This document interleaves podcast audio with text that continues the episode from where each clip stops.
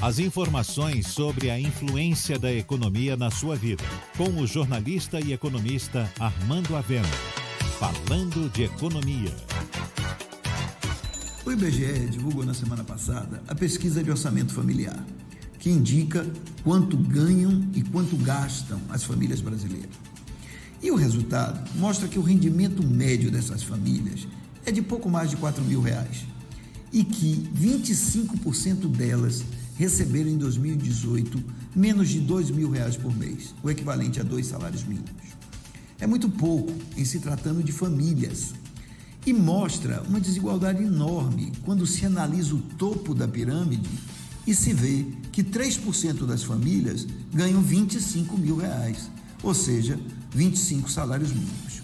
O Brasil é um país pobre e desigual. Mas é o IBGE divulgou na semana passada a pesquisa de orçamento familiar, que indica quanto ganham e quanto gastam as famílias brasileiras.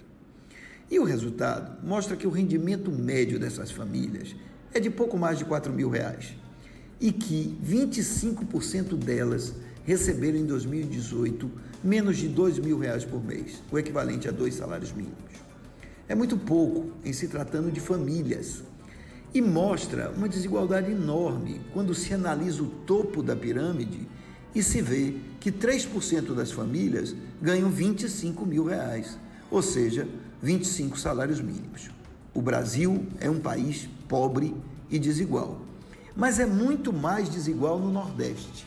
Aí, as famílias recebem apenas 65% da média do rendimento familiar das famílias do resto do país. Além disso, e o que é pior, cerca de 40% dessas famílias nordestinas vivem só com dois salários mínimos.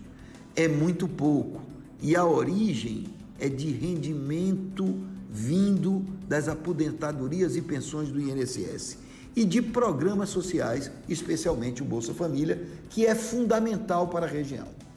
É por isso que o mercado de negócios e o consumo é pequeno no Nordeste.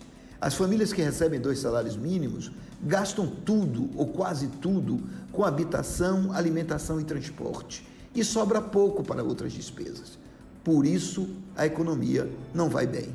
O que a pesquisa diz é que a pobreza e a desigualdade são muito maiores no Nordeste do que o Brasil e que é preciso voltar a fazer política de desenvolvimento regional, pois que senão o governo vai perpetuar a distância entre o Brasil rico e o Brasil pobre. Você ouviu Falando de Economia, com o jornalista e economista Armando Avena.